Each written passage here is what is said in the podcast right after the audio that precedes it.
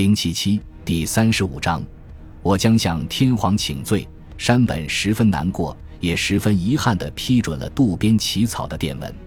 六月五日两点五十五分，山本向所属部队下达了联合舰队第一六一号作战命令，一撤销占领中途岛的作战计划。二主力部队负责集合攻略部队和机动部队，薛飞龙号及其护航舰艇，并于六月七日上午在北纬三十三度、东经一百七十度的位置加油。三警戒部队，飞龙号及其护航舰艇以及日进号也应驶往上述位置。四登陆部队向西行驶，脱离中途岛飞机的攻击范围。日本人摧毁中途岛并派部队登陆的机遇，就这样葬送在教条主义的祭坛上了。联合舰队的高官们起初大大的低估了敌人的力量，而现在又大大的高估了自己的困难。渡边的电文没有提及赤城号撤退的决定，自然要涉及如何处置这艘旗舰的问题。在作战室里，山本召集主持了全体参谋人员会议，仔细研究了这个问题：是同意青木的意见，将他击沉呢，还是冒在打一仗的风险，冲进作战海区去把他拖出来，或者让他听天由命？他们知道，如果把赤城号抛弃，美国人肯定会把他弄走。让他成为波托马克河上的一件展品。讨论的气氛富有戏剧色彩，充满感情，尤其是黑岛非常冲动。他耻于承认失败，为了赤城号的事一直争到最后。这位首席参谋悲愤交加，羞愧难言，灰心丧气，痛哭流涕。许多人也都泪流满面。黑岛痛哭道。我们不能用天皇陛下自己的鱼雷来击沉天皇陛下的战舰啊！他的这番话似乎使房间变成了真空。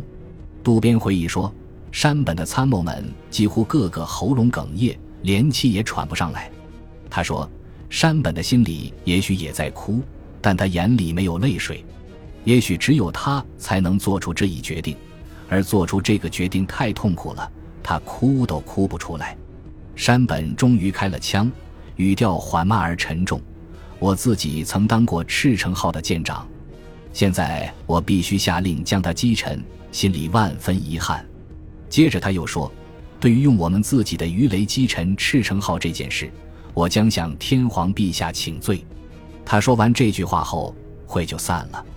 渡边看到，由于一个人的决定，战局发生了变化，世界发生了变化。六月五日三点五十分，南云收到山本的命令。拂晓前，海上大雾茫茫，赤城号上的大火似乎已自行熄灭。大雾中，赤城号隐约可见，就像日本画家的水墨画中的一笔。几个代表乘小艇去劝青木不要自尽。赤城号领航主任三浦海军中佐告诉他，航空母舰将由日本的鱼雷来击沉。而不是被敌人的鱼雷击沉，所以他的舰长无需与他一起沉没。官阶比青木高的有贺海军大佐亲自上舰，命令青木离舰，青木这才服从。五点，三艘驱逐舰围住赤城号，向他发射了三枚鱼雷。右舷一侧发生爆炸，他箭手朝下开始沉默。驱逐舰上所有的人都高喊：“赤城号万岁，万岁！”万岁！二十分钟后，他消失了，海面上翻起巨大的泡沫。